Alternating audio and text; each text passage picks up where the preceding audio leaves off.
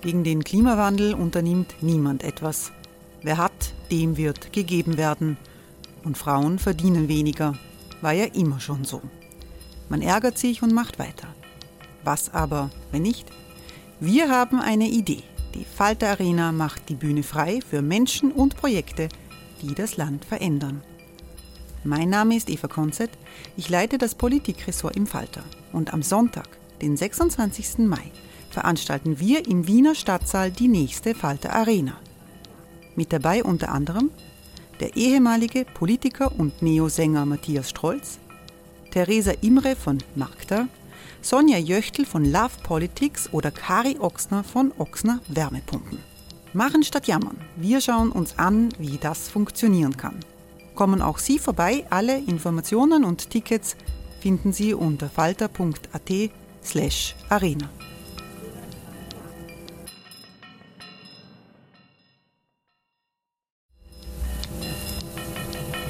Falter-Podcasts werden durch Werbung unterstützt. Das hilft bei der Finanzierung unseres journalistischen Angebots.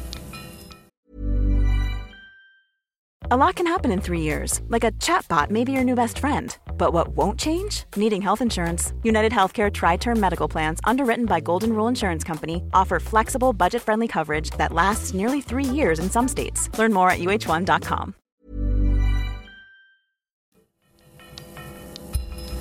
Falter Radio, der Podcast mit Raimund Löw. Sehr herzlich willkommen im Falter Radio.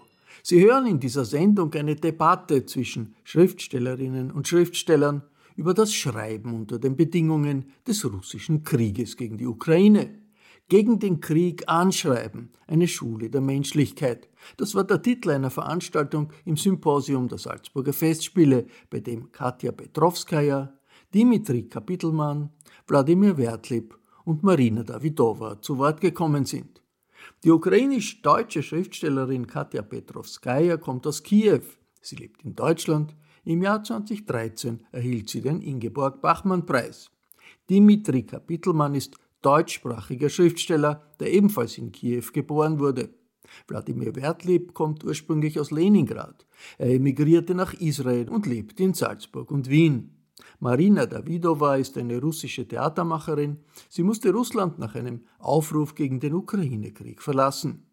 Die bewegenden Referate dieser Künstlerinnen und Künstler beim Salzburger Symposium haben wir als eigenen Falter Podcast bereits online gestellt. Sie hören jetzt den zweiten Teil, die Diskussion zwischen den Teilnehmerinnen und Teilnehmern.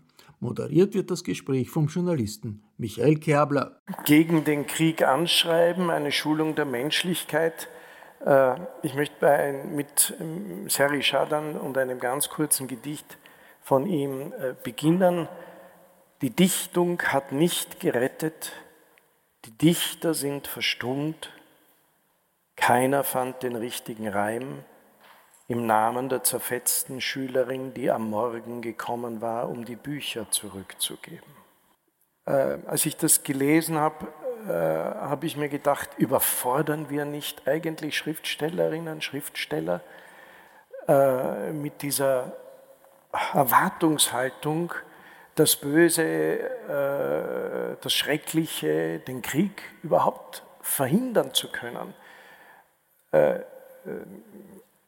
Wir, wir, wissen spätestens seit, äh, seit äh, Jonathan Littells äh, Le Bien Valant, äh, die, die Wohlgesinnten, äh, man kann Bach hören, man kann von Mozart begeistert sein, man kann Weltliteratur lieben und trotzdem äh, als SS-Mann in einem KZ Todesbefehle unterschreiben. Die Kunst immunisiert nicht gegen das Schreckliche und gegen das Böse. Und jetzt zurückkommend auf den Titel, gegen den Krieg anschreiben, noch einmal, also alle Sie hier schreiben, schriftstellerisch tätig sind, ähm, ist da die Erwartungshaltung nicht einfach von uns an die Schriftsteller oder vielleicht Sie gegen sich selbst sozusagen die Erwartung viel, viel zu hoch? Herr Wertlieb, wenn ich mit Ihnen beginnen darf. Ja. wahrscheinlich ist die Erwartungshaltung zu hoch, aber ähm, ich kann ja nur für mich selbst sprechen, die Erwartungshaltung, die ich an mich selber stelle. Wenn andere von mir Dinge erwarten, die ich nicht einlösen kann, kann ich versuchen, die Erwartungshaltung der anderen durch äh, ein bescheidenes Auftreten und, durch eine klare Haltung und auch durch einen klaren Hinweis äh, darauf, dass ich dann hier der, der, falsche Adressat bin, auch ein bisschen wieder zurückzuschrauben. Die Erwartungshaltung an mich selber ist jene, die ich auch in, in, meinem, in meinem Aufsatz angedeutet hatte. Ähm, zumindest ein bisschen etwas begreiflich zu machen, erahnbar zu machen, erfühlbar zu machen äh, und vielleicht von zehn Menschen dann zwei oder einen zum oder eine zum Nachdenken zu, zu bringen, dann ist schon sehr, sehr viel erreicht. Äh, dass vielleicht unter den anderen acht auch, auch Mörder und Verbrecher und Massenmörder dabei sind, die trotzdem gerne meine Texte lesen, zufälligerweise und dann dennoch morden, äh, spricht nicht unbedingt gegen die Texte. Also so, so, so anmaßend, glaube ich, äh, darf ich schon, schon argumentieren. Ähm, was äh, zu Schadans äh, Aussage, die Sie zitiert haben, vielleicht meinerseits noch, was ich, was ich dazu sagen möchte. Ja, ich weiß nicht, äh, ob ich äh, ein ermordetes Kind in Kharkiv äh, beschreiben könnte oder wollte, erst recht nicht in einem Gedicht. Ich schreibe keine Gedichte, aber das ist jetzt ganz nebensächlich. Äh, was ich vielleicht könnte oder was ich, was ich, äh, was ich vielleicht versuchen müsste, wenn ich mir diese Aufgabe stellte und, äh, und ist die, die Gefühlslage dahinter. Nicht, nicht die Tat als solche, sondern das, was nach der Tat folgt, an, an Gefühlen, an Überlegungen, an Konsequenzen auch mit vielleicht klaren politischen Aussagen. Mhm. Äh, sozusagen diese, diese Aufgabe würde ich mir schon stellen. Ob ich sie angemessen und äh, sozusagen erfüllen könnte, das ist eine andere Frage. Danke, Frau Petrovskaya. Ich habe ja, danke. Ja. Äh, danke. Ich finde eigentlich die Frage falsch. Also erstens äh, weiß ich nicht, also ich glaube, wir sind, äh, wir haben keinen Auftrag. Also niemand hat Auftrag. Äh, wir sind freie Menschen und wir sind souverän. Und wenn der Krieg kommt, das ist nicht die Frage, was wir schreiben können, sondern es ist die Frage, was wir machen können. Und das ist nicht unbedingt Schreiben.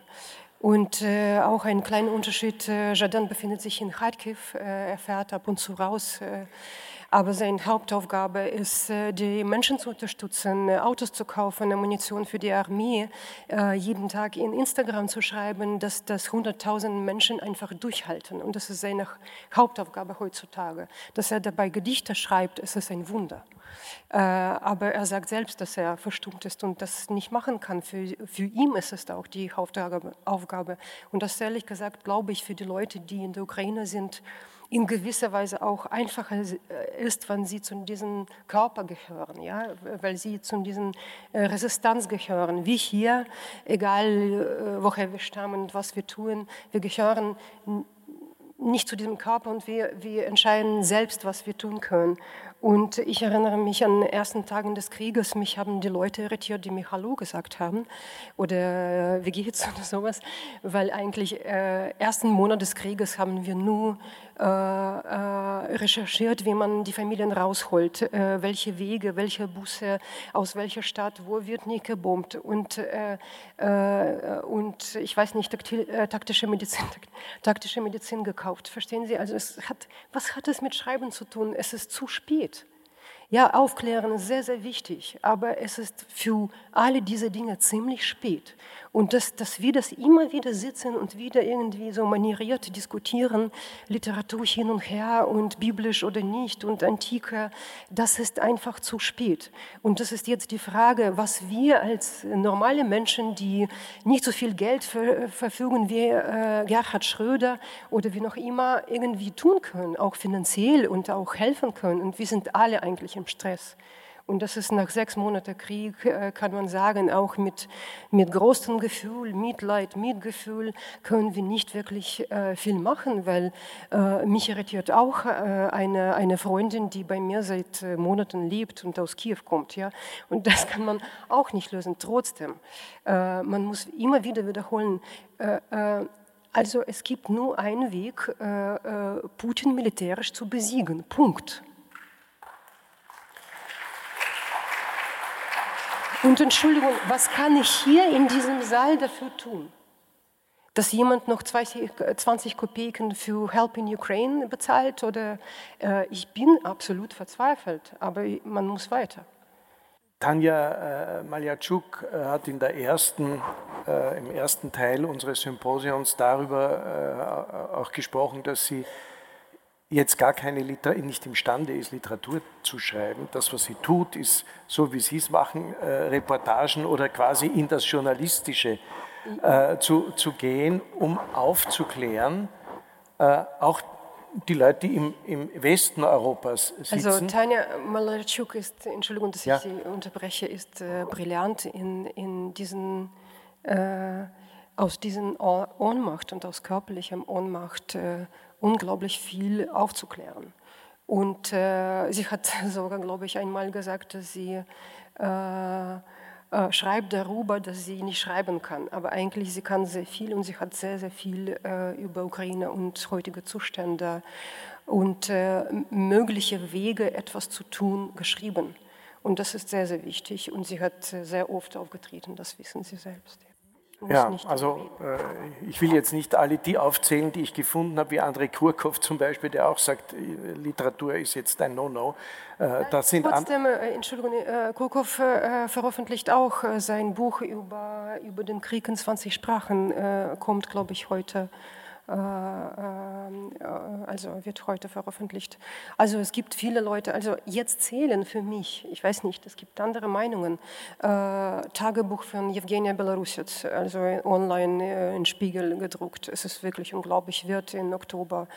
Aber eigentlich das, das Stärkste, was heute passiert, sind direkte Aussagen von den Menschen. Mhm. Verstehen Sie, da ist kein Wort von mir wert. Ich bin gestern äh, mit dem Zug gefahren aus Wien äh, und neben mir saß eine Familie. Ich habe von der ersten Sekunde verstanden, sie sind Flüchtlinge, ja, und sie waren adrett gekleidet, alles gut und äh, zwei kleine Söhne, aber viele Frauen ohne Männer, ja. Und das ist wirklich Diagnose. Dass sie, und sie haben Russisch gesprochen. Äh, das war für mich Diagnose, weil Russen auch Geflüchtete mit Männern reisen und Ukraine ohne. Und das ist wirklich, es, äh, Wissen Sie, ich habe irgendwann Sie doch angesprochen, aber dieses Gefühl von Schweigen und einfach neben Ihnen zu, zu fahren, und ich weiß nicht, ob Sie gute Leute sind oder nicht, das ist mir auch egal. Ja, Sie sind nicht in Ihrem Odessa, also Sie sind aus Odessa und Sie haben mir erzählt, dass Sie auch einen Papagei äh, mitgenommen haben äh, namens Carusa und er ist der Erste, der angefangen hat, zu Deutsch zu sprechen und er sagt jetzt Hallo. Und äh, das ist alles sehr, sehr lustig, aber was Sie mir noch erzählt haben und über diese ersten Tage des Krieges, und Sie sind noch okay. Hm? Und es geht um Millionen Menschen. Und wirklich, ich meine, man kann, das, das Problem von heutiger Situation ist auch, dass wir alles schon gesagt haben. Es ist so eine Inflation von Verzweiflung und, und Tat und äh, ja, es ist Inflation von, äh, ja, von den Worten auch, ja. Was können Sie oder wollen Sie im Moment bewegen, egal ob mit Sprache oder äh, sozusagen als, äh, ja, als äh, aus der Ukraine kommender, äh, jetzt deutscher Staatsbürger? Also ich würde mich in gewisser Weise gerne anschließen. Ich finde die schwierigsten Momente, die überforderndsten nicht, wenn ich schreibe, Teilweise war ich schon inflationär oft Gesagtes auf eine neue Weise wiederhole, sondern in den äh, privaten Momenten, wenn ich feststelle, eigentlich hast du jetzt gerade ein freies Zimmer und könntest jemanden aufnehmen oder eigentlich könntest du auch das Honorar, das du in Salzburg gerade verdienst, spenden an die Leute, die es wirklich brauchen. Also diese, die, der praktische Aspekt meiner Identität, der praktische Aspekt der Hilfe, den finde ich um einiges herausfordernder, als die Arbeit, die, die literarische und die journalistische, die so verstörend sie auch ist, für mich zumindest etwas Befriedendes hat. Zumindest in dem Sinne, dass sie gegen die Ohnmacht hilft. Also ich, ich gebe Ihnen ein Beispiel. Ich habe mich für, für die Zeit ähm, mit drei aus der Ukraine geflohenen Frauen unterhalten. Es ist so eine Gesprächsrunde, äh, in der ich sie im Prinzip nur gefragt habe, wie sie die, die Beziehung zu ihren Männern aufrechterhalten, die in der Ukraine geblieben sind. Ähm, das Gespräch ging, glaube ich, zwei Stunden. Und es war, es war ganz furchtbar. In dem Sinne, dass ich genau auf die schmerzhaftesten Punkte drücken musste. Das war, also ich, alle Fragen, die ich gestellt habe, haben spürbar meinem Gegenüber wehgetan. Und unmittelbar nach diesem Gespräch dachte ich, wozu machen wir das?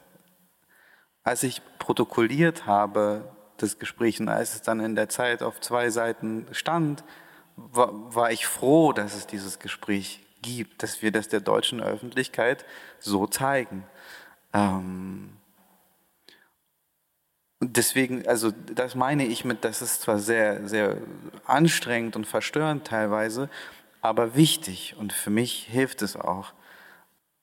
Putin muss jetzt militärisch besiegt werden. Wir müssen jetzt Leben retten, keine Frage. Aber wir werden auch nicht verzichten können. Also das ist ein leichter Widerspruch. Wir werden nicht auf Literatur verzichten können. Wir werden nicht darauf verzichten können, diese Millionen Geschichten, die sich gerade ereignen, zu erzählen und zu zeigen. Also das, da, davon bin ich fest überzeugt, das brauchen wir als Gesellschaft und das, da ist Journalismus auch kein Surrogat. Und äh, nur um das aufzugreifen, ähm, dieses zerbombte Kind und die Beschreibung des zerbombten Kindes, das Sie da beschrieben haben, ähm, ich habe im Zuge besonders dieses Kriegs an mir festgestellt, dass es teilweise gar nicht die grafischen Beschreibungen sind, die wirklich verstören und auch einen lange verfolgen, ähm, so wie bei, bei Wladimir, dieses Lied, das er als Achtjähriger gehört hat, das ist ja po poetisiert, folkloristisch gefärbt, das hat einen Rhythmus, aber es wirkt nach wie vor. Und um noch etwas aufzugreifen, das Buch bisher zum Krieg, das mich am meisten, das mich einfach am traurigsten gestimmt hat, waren die grauen Bienen von Kurkov, die eigentlich äh, man ist nicht direkt an der Front, man sieht nur diesen Mann mit seinem Bienenstamm hin und her fahren und, und nicht mehr ins Leben finden. Ähm, als ich das Buch ausgelesen habe, war ich wahnsinnig, wahnsinnig deprimiert und auch, auch verstört. Und, und, und zwar nicht durch, durch grafische Beschreibung, sondern durch die emotionale Komponente, die, die Literatur eben äh, die Weltgeschichte spürbar macht. Und ich glaube, das, das werden wir brauchen. Natürlich müssen wir jetzt Leben retten, natürlich muss Putin militärisch besiegt werden, aber ähm, die Literatur brauchen wir. Und äh, die über, ich finde, natürlich ist das, sind wir überfordert, selbstverständlich, aber das, das ist Teil, das, das ist Teil der Arbeit, überfordert zu sein. Das ist ja der Berg, den wir uns stellen der Läuterungsberg. Äh, ich, ich, ich möchte äh, die, diesen Punkt äh, Literatur nicht aufgeben. Schischkin hat gesagt, irgendwann ist der Krieg vorbei. Da bin ich jetzt bei der Konspiration für die Zukunft. Irgendwann ist der Krieg vorbei und dann, was tut man dann mit dem Hass und mit dem Schmerz des Krieges? Wie kann man das überwinden? Das kann nur die Literatur, das kann nur die Kultur. Äh, also äh, wir, wir müssen überlegen, äh, Georges Nivat hat, hat das als Wiedergutmachungsarbeit der Literatur bezeichnet, wenn der Krieg vorbei ist, dass wir uns überlegen, wie muss diese Konspiration aussehen, wann müssen wir darüber beginnen nachzudenken, wie wir diese Wiedergutmachungsarbeit, was wir da leisten können. Um, I, you know, I'm sure that art and literature uh, cannot uh, uh, change the world, and it's not the goal of art to change the world. But there is another question: What can the person from art field, the um, opinion maker, the famous person, the um, public intellectual, because mostly people from art field, they, from literature field, they are public intellectuals, what they can do, not with art, but with um, um, the ability to change uh, somebody's mind. And I, I asked uh, myself during the first day of the war, what shall I do? And I understood that it's a very simple thing, just to tell the truth. And just with very, very simple words, protest against war. You can, at the same time, write your verses, stage your performances, compose music, and conduct orchestras, and so on and so on. But you have to tell simple words against the war in these new circumstances. Uh, and of course, it's very risky. And I asked my colleagues, why you are keeping silent, why you are not protesting? And they answered me, we are afraid, we are frightened, we, we, we have families, and so on and so on. And my answer was, you know, everybody can uh, be afraid of fire. But if a fireman says us, I'm afraid of fire, it's not okay. Everybody can uh, be afraid of climbing mountains, but if, like, alpinist says us, I am afraid of mountains, so it's not alpinist. A public intellectual during this very, mm, mm, when disaster happens, he has a responsibility. He, uh, he has to tell the truth because he is a fireman in this situation. Uh, if can, he cannot do it, he has, I mean, if I would, I don't know because of what reason, if I needed to keep silent, I stopped being intellectual in my country. I'd prefer to wash dishes in a kitchen somewhere, but not to write articles. If I cannot write the truth, I, I will stop writing, I will stop composing. But if I, I have, um, uh, how to say, courage to, to tell the truth, then I can continue with, my, uh, with what I did before.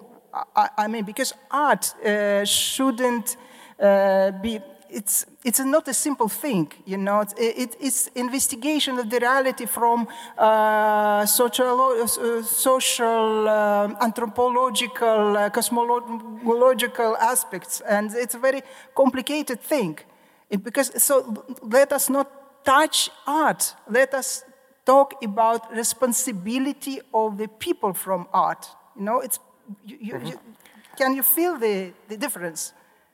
Äh, ich gebe Ihnen 100% recht, wenn ich mich nur in die Situation von ähm, Intellektuellen, äh, wenn ich das arrogiere, für mich mich in eine Situation von russischen oder ukrainischen Intellektuellen versetze und die 100 Jahre zurückschaue.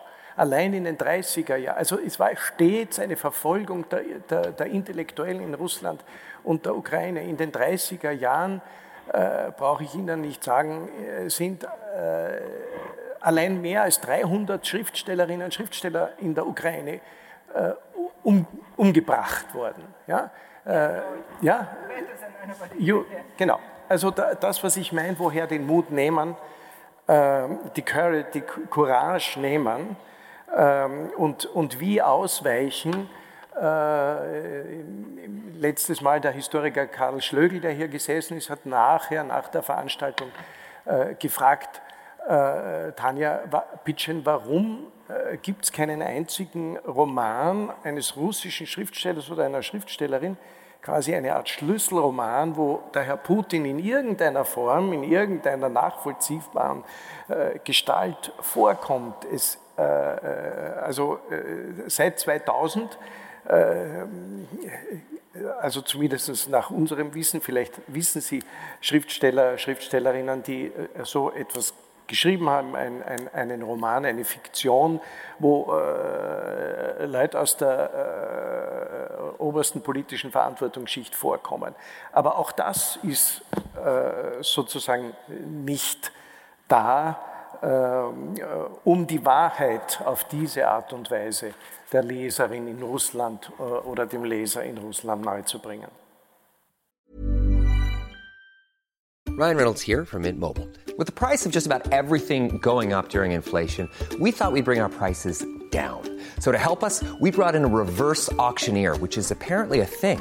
Mint Mobile unlimited premium wireless. Ready to get 30, 30, bit to get 30, bit to get 20, 20, 20, bit to get 20, 20, bit to get 15, 15, 15, 15 just 15 bucks a month. So, Give it a try at mintmobile.com/switch. slash $45 up front for 3 months plus taxes and fees. Promo rate for new customers for limited time. Unlimited more than 40 gigabytes per month slows. Full terms at mintmobile.com. Oder Theaterstück. Uh, you think that I don't, I don't know, like uh, Vladimir Sorokin's dystopias are not telling us about Russian um, high-level uh, official. I mean, it's it's describing the whole reality, and uh, including all, all these morons from from this, uh, yeah, uh, from, from the authority. Uh, I, I, don't think that the, the uh, literature or art should do it. In, it we, we have like journalism for these things, not art. Gut, also das klingt so, nach Arbeitsteilung. Herr, Herr Wertli, bitte. Also ich bin mir ganz sicher, dass es jetzt sehr bald sehr viele, vielleicht sogar zu viele Romane oder andere künstlerische Auseinandersetzungen mit Putin geben wird, nach all dem, was wir erlebt haben, und nicht nur in Russland. Warum das in, also in Russland gab es natürlich schon auch Auseinandersetzungen mit Putin bis jetzt, aber wahrscheinlich ist er selber ähm, seinen Vorgängern in der einen oder anderen Form so ähnlich und es gibt schon so viel über Stalin und seine Nachfolger, dass es äh, für manche Künstlerinnen und Künstler vielleicht nicht so interessant war, dann einen Aufguss dessen, was vorher war, wieder neu, äh, neu ähm, sozusagen aufzuwärmen und zu, zu beschreiben. Aber jetzt sehen wir ja, dass äh, das fast alle unterschätzt haben in, in seiner Bösartigkeit und Abgründigkeit. Aber ich möchte doch noch kurz an, anschließen an das, was Sie haben mir die, die Frage zuerst gestellt und ja. dann kamen ähm, noch einige Aussagen und dann habe ich mir gedacht, gut, dazu muss ich noch, noch etwas sagen, weil das, äh, äh, das Thema, das heutige Thema ist ja Schreiben gegen den Krieg. Und insofern habe ich mich sowohl in meinem Vortrag als auch in dem, was ich sagte, auf äh, den literarischen Aspekt konzentriert.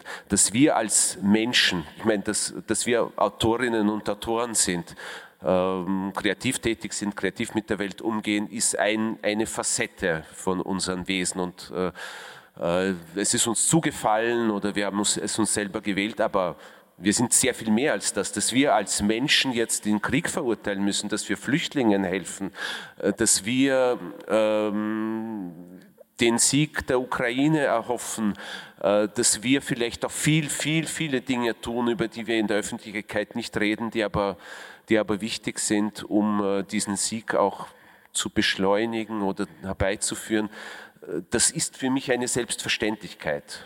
Ich tue es auch, aber das nur, das nur nebenbei erwähnt. Aber und, das, äh, und, und dass das Schreiben jetzt unendlich schwer ist, nämlich das belletristische, fiktionale Schreiben. Ich habe auch mein, mein, mein Romanprojekt, an dem ich im Dezember, Jänner sehr intensiv gearbeitet habe, dann im Februar eingestellt bzw. pausieren lassen, weil ich einfach nicht konnte. Und ich habe jetzt sehr, sehr viele Reportagen, Essays, ähm, äh, Reflexionen zum, zum Krieg geschrieben und publiziert und muss mich dazu zwingen. Und eben das ist dann auch wieder die, die Aufgabe und die, die Pflicht, glaube ich, von uns als Künstlerinnen und Künstler, und dazu wollte ich ja kommen, äh, auch in Zeiten wie diesen einfach unsere Arbeit zu tun. Und unsere Arbeit besteht eben, und das wurde auch schon gesagt, und ich, ich kann das nur wiederholen und bestätigen, hier wahrhaftig,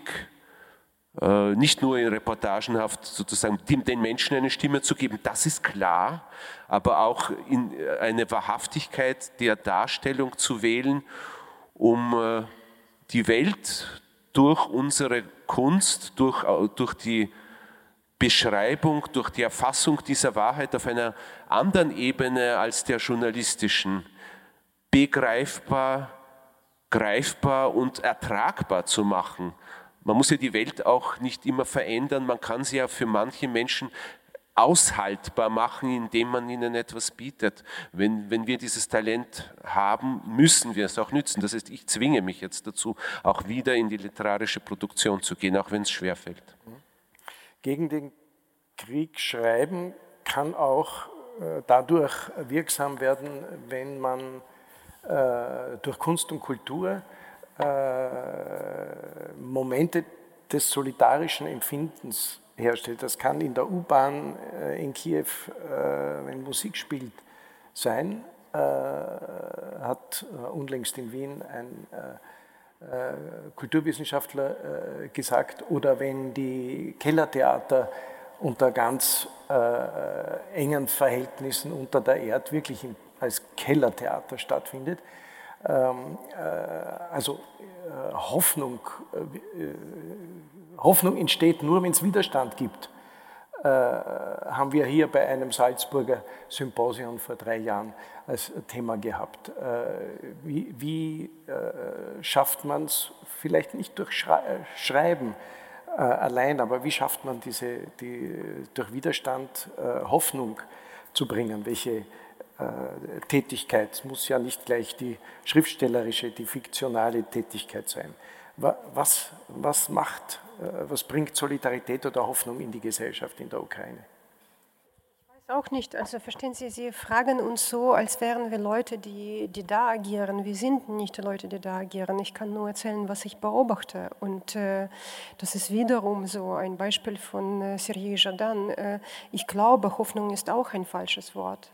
Äh, es geht nicht um Hoffnung. Es gibt viele Leute, die komplett verzweifelt sind und es gibt auch tote Menschen. Ja? Und es gibt Leute, die Verwandte und, und ihre Häuser ohne jeglichen Grund für immer verloren haben. Welche Hoffnung? Entschuldigung. Es ist Hoffnung ist so ein komisches Wort. Also es geht nur darum, dass, dass, die, Leute, äh, äh, dass die Leute agieren. Und agieren steht auf der Stelle von Hoffnung, glaube ich auf jeden Fall.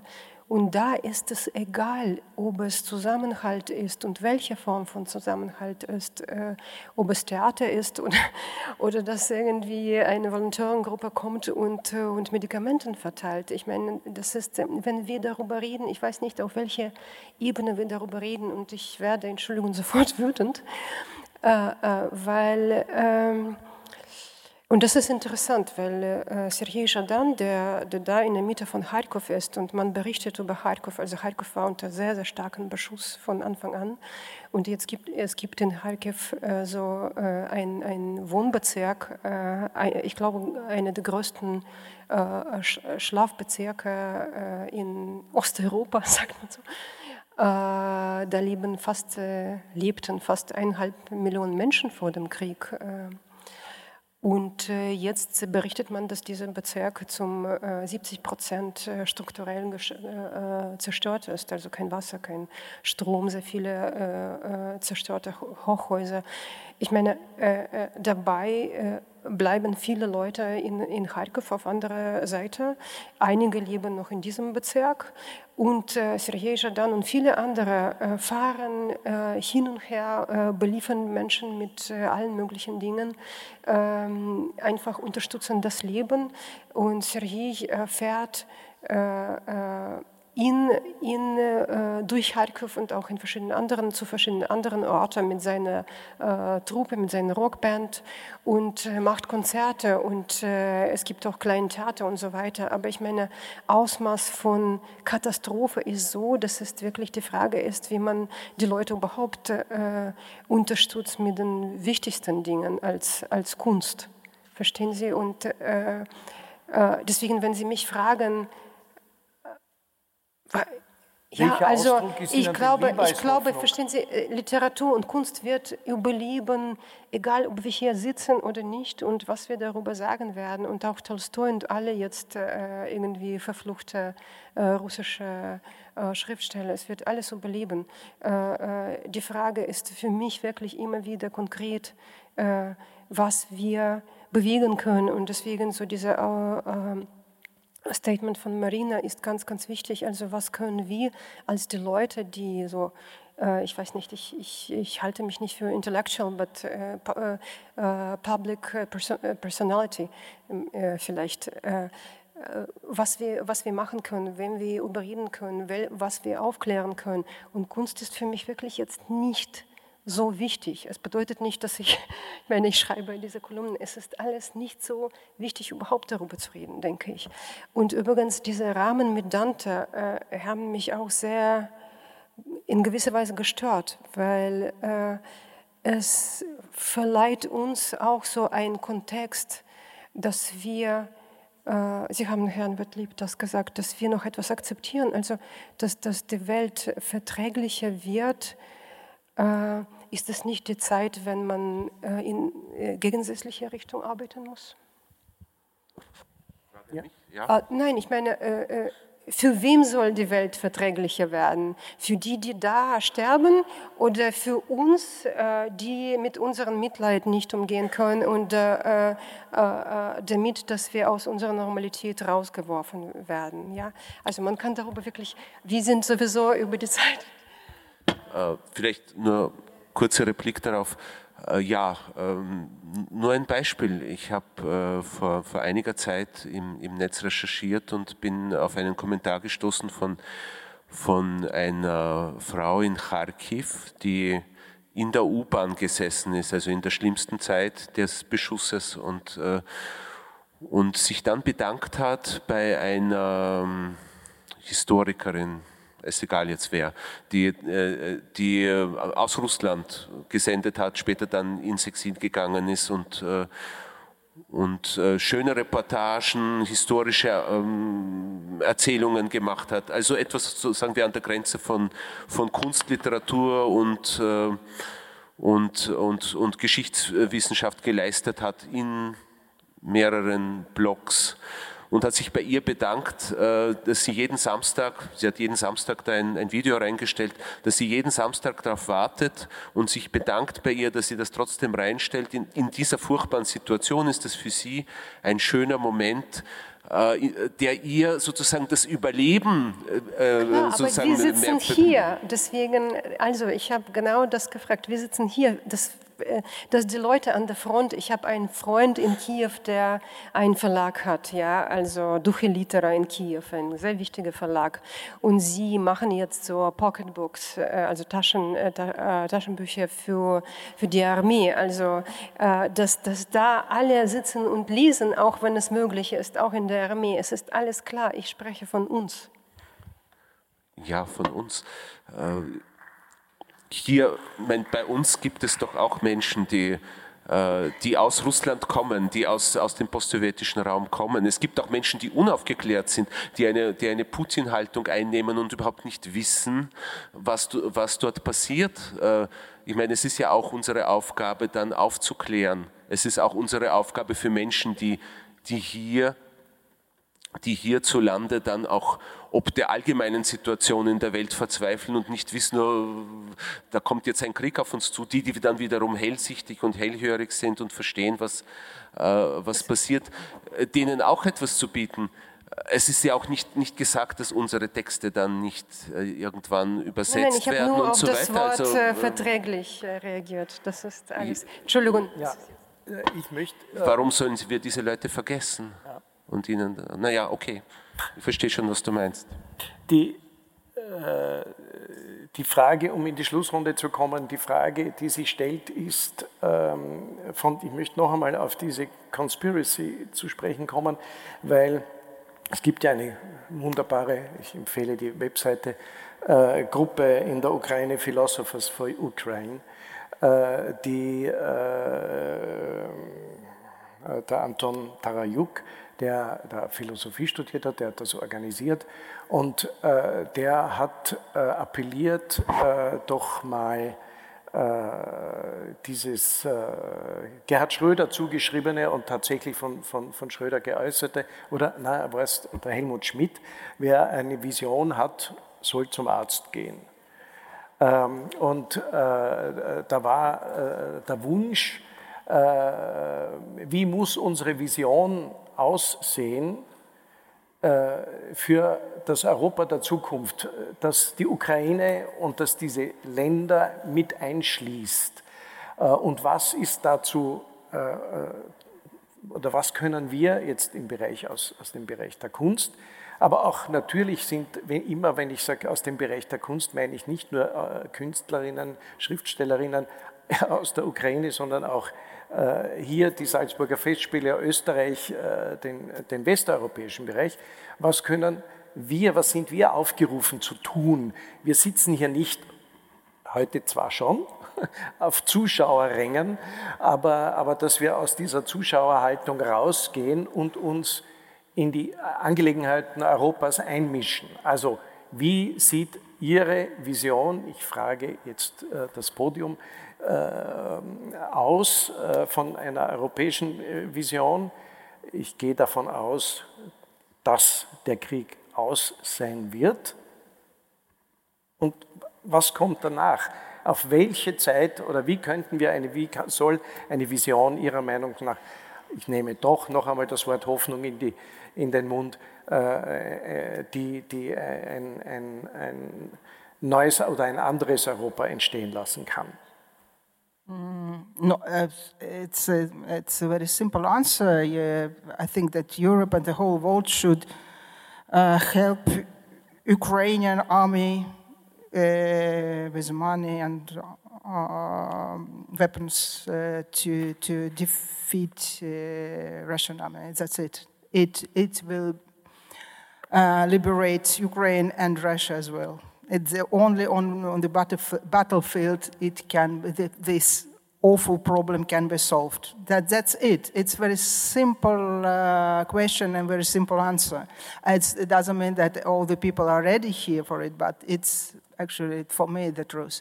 Uh, but I, would like to tell some words about art, you know, because it's very important from which um, point of view you are looking at the situation. Because when I you know, when I saw in, in internet some videos from, from Ukrainian streets, for example, in Odessa, where a guy sitting in the street and, and he played piano when uh, the, we, we, could uh, hear the, the, bombs exploded somewhere in the, in the city, and he's, he's playing piano, and it, it, it was very. Um, I was very impressed by it. I immediately remembered about uh, uh the, the, you know how in uh, during the Second World War the, the Seventh Symphony of uh, Dmitri Shostakovich was played in in uh, in Leningrad at, uh, from St. Petersburg, named Leningrad at that time, and it was in blockade, and people were dying of hunger, and uh, nevertheless, they, they, they, they mm, and it's, it's really how art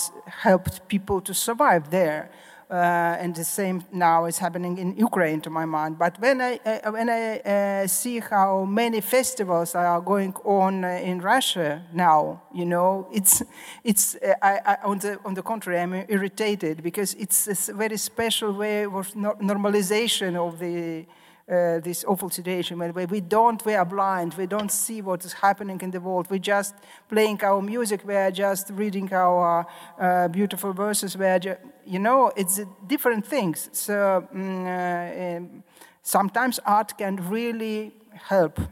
As for, you know, the, as for the festivals in Europe, I, I don't think that you have to do something special you should do what they are doing. It's, I mean, uh, you know, there's, it's, it's for, for the for politicians. You can maybe like some, uh, to raise your voice and to say your politicians that they should do something. But it doesn't mean that you have to turn uh, the, your, your uh, festivals into the, you know, this political uh, discussion club immediately. It's for me, it's uh, not the way of doing things. Herr Kapitelmann. Also ich versuche es mal mit dem Begriff der Hoffnung noch einmal. Ähm, und zwar auf vielleicht einer fast naiven Ebene. Ich hege die Hoffnung, ähm, dass sich ein Lügenregime wie das äh, von Putin nur so und so lang halten kann. Irgendwann geht es einfach nicht mehr. Äh, ob dieser Punkt dadurch erreicht ist, dass Russland diesen Krieg tatsächlich äh, verliert in absehbarer Zeit, äh, weiß ich nicht. Aber das wäre eine der Hoffnung. Und vielleicht gibt es dann in Russland, schwingt das historische Pendel endlich, zumindest für eine Phase, äh, wieder entgegen der Empirie der letzten 100 Jahre. Aber vielleicht wird es den Sturz Putins geben und dann wird es auch für die ganze russische Gesellschaft einen Moment der Klarheit geben, in dem man sich fragt, wir haben eine Lüge gelebt, was machen wir jetzt?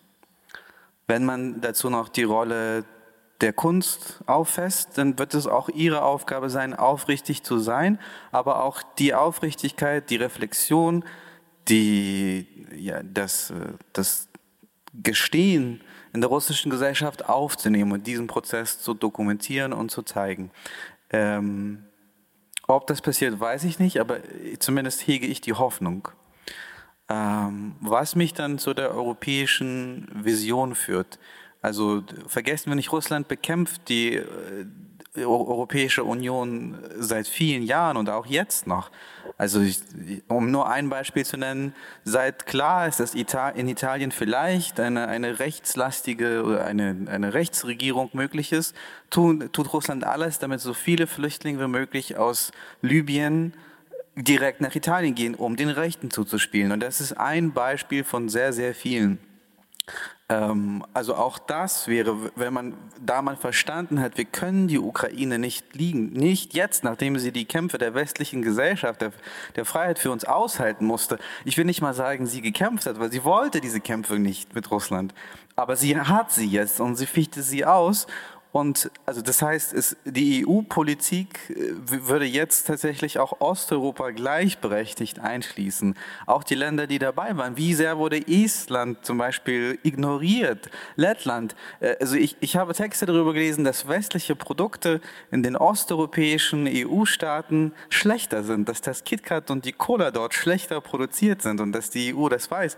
Ähm, also was ich damit sagen will, mit einem Verständnis dafür, dass die Ukraine und auch berechtigt, sehr berechtigter Teil Europas ist, mit einem Russland, das die Europäische Union und die Demokratie nicht ständig bekämpft, wäre vielleicht eine ganz andere Europäische Union, wäre vielleicht ein ganz anderes Wir möglich. Ich spreche immer noch in der Hoffnungsform.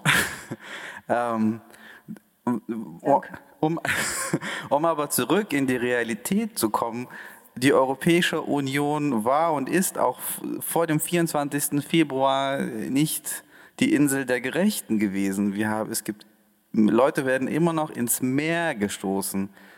Die Pushbacks an den Grenzen passieren jetzt noch.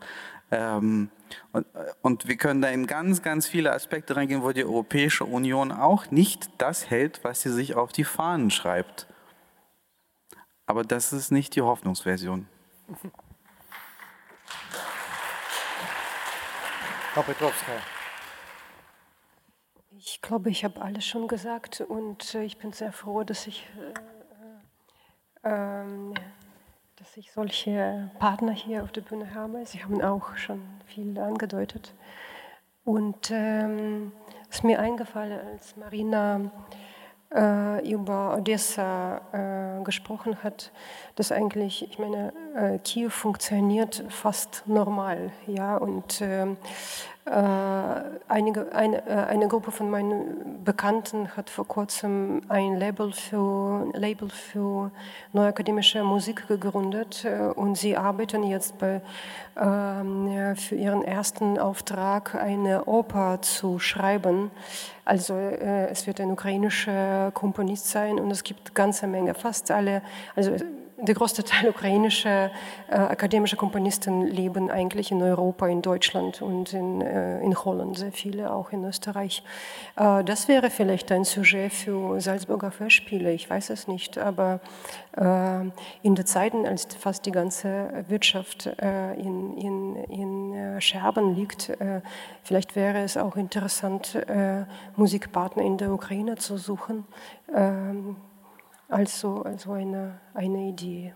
Äh, Hoffnung, ja, äh, ich, ich, äh, beim Wort Hoffnung muss ich an das Jahr 1991 zurückdenken. Ich kann mich erinnern, ich war damals Mitte 20 und erfuhr vom de facto Zusammenbruch der Sowjetunion im August, ziemlich genau äh, so vor 31 Jahren. Äh, und ich kann mich erinnern, in, in welcher Form von Verstörung und, und Euphorie emotional, in welchem Zustand ich mich damals befand weil ja davor wir noch, eine, äh, noch kurz davor gedacht haben, die Sowjetunion währt ewig und wird erst in zwei, 200 Jahren zusammenbrechen. Und ich, ich war ja äh, mit meinen Eltern, ich bin ja mit meinen Eltern ins Exil gegangen und ich dachte, ich werde nie mehr in dieses Land zurückkehren können. Und plötzlich, das war dieser Wow-Effekt, dieses Land bricht zusammen, die kommunistische Partei wird verboten. Und dann war dieses Gefühl einerseits einer unglaublichen Wehmut und wozu diese ganzen Morde, diese ganzen Verbrechen, diese entsetzlichen Leiden über die Jahrzehnte, damit das jetzt plopp alles in kürzester Zeit zusammenbricht, verbunden mit einer unglaublichen Hoffnung, aber jetzt wird alles anders und jetzt wird das ein normales unter Anführungszeichen oder die, die, nicht nur ja damals Sowjetunion, Russland, Nachfolgestaaten, Ukraine. Ich habe das damals noch nicht so klar getrennt. Das wird ein normales osteuropäisches Land, so mit sicher Problemen, so wie sich damals nach der Wende schon die Tschechoslowakei, damals noch Polen, Ostdeutschland zum Teil entwickelt haben, mit all den Problemen, aber doch so Richtung Normalität, demokratische Normalität. Äh, diese Hoffnung habe ich noch nicht verloren. Ich sehe nur, dass offensichtlich äh, die Menschen vor allem in, in Russland äh, sich entschlossen haben, um es etwas zynisch auszudrücken, diesen Weg sehr, sehr, sehr lange zu gehen, bis sie dort bei dieser Normali demokratischen Normalität angekommen sind und noch sehr lange zu leiden, noch, noch sehr, sehr viele Wiederholungen dessen, was vorher war, über sich ergehen zu lassen, bis sie lernen, dass, es, dass das der falsche Weg war. Und in, dieser, in, diesem Leid, in dieses Leid ziehen sie leider auch sehr viele andere Menschen aus ihrem Umfeld und aus ihrer Nachbarschaft mit hinein. Das zerreißt mir das Herz und macht mich sehr traurig und macht mich wütend. Aber ähm, ich habe nie gedacht, dass das so viele Jahrzehnte dauern wird. Also in ich dachte damals so Jahre, vielleicht zehn Jahre und dann. Jetzt denke ich, wenn in meiner Lebenszeit noch äh, Russland ein demokratischer Staat sein wird und äh, die, in der Ukraine einigermaßen Frieden und, äh, und die, sozusagen die Folgen dieses Krieges zumindest im Ansatz schon bearbeitet wenn die Dinge ausgesprochen sind, dann hat sich die Hoffnung erfüllt. Aber ich bin nicht sehr, ich bin nicht sehr optimistisch.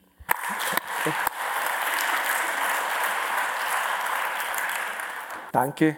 Äh, ich wünsche uns, dass das Gespräch anspringt, viele Incentives, Anregungen aus diesem Gespräch hier am Podium mitgenommen werden und äh, dass wir eines nicht tun sollen, uns nämlich an diesen Zustand gewöhnen. Und deshalb von meiner Seite ausnahmsweise ein Erich Fried Gedicht zum Abschluss. Ich soll nicht morden, ich soll nicht verraten, das weiß ich. Ich muss noch ein drittes lernen, ich soll mich nicht gewöhnen. Denn wenn ich mich gewöhne, verrate ich die, die sich nicht gewöhnen. Denn wenn ich mich gewöhne, morde ich die, die sich nicht gewöhnen an das Verraten und an das Morden und an das sich gewöhnen. Wenn ich mich auch nur an den Anfang gewöhne, fange ich an, mich an das Ende zu gewöhnen. Auf Wiedersehen.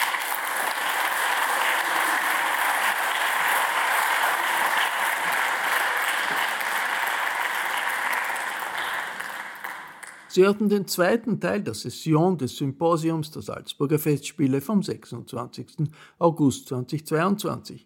Den ersten Teil dieser Veranstaltung mit den Referaten der Künstlerinnen und Künstler können Sie seit dem 3. September als eigenen Podcast hören.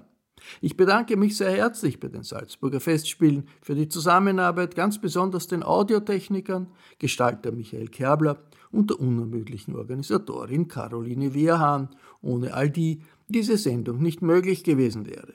Ich verabschiede mich von allen, die uns auf UKW hören, im Freirad Tirol und auf Radio Agora in Kärnten. Über Kultur in Zeiten des Krieges ist regelmäßig im Falter zu lesen.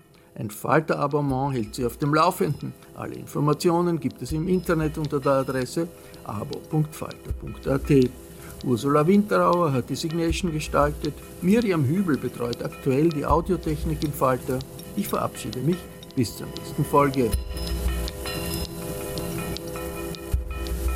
Sie hörten das Falterradio, den Podcast mit Raimund Löw.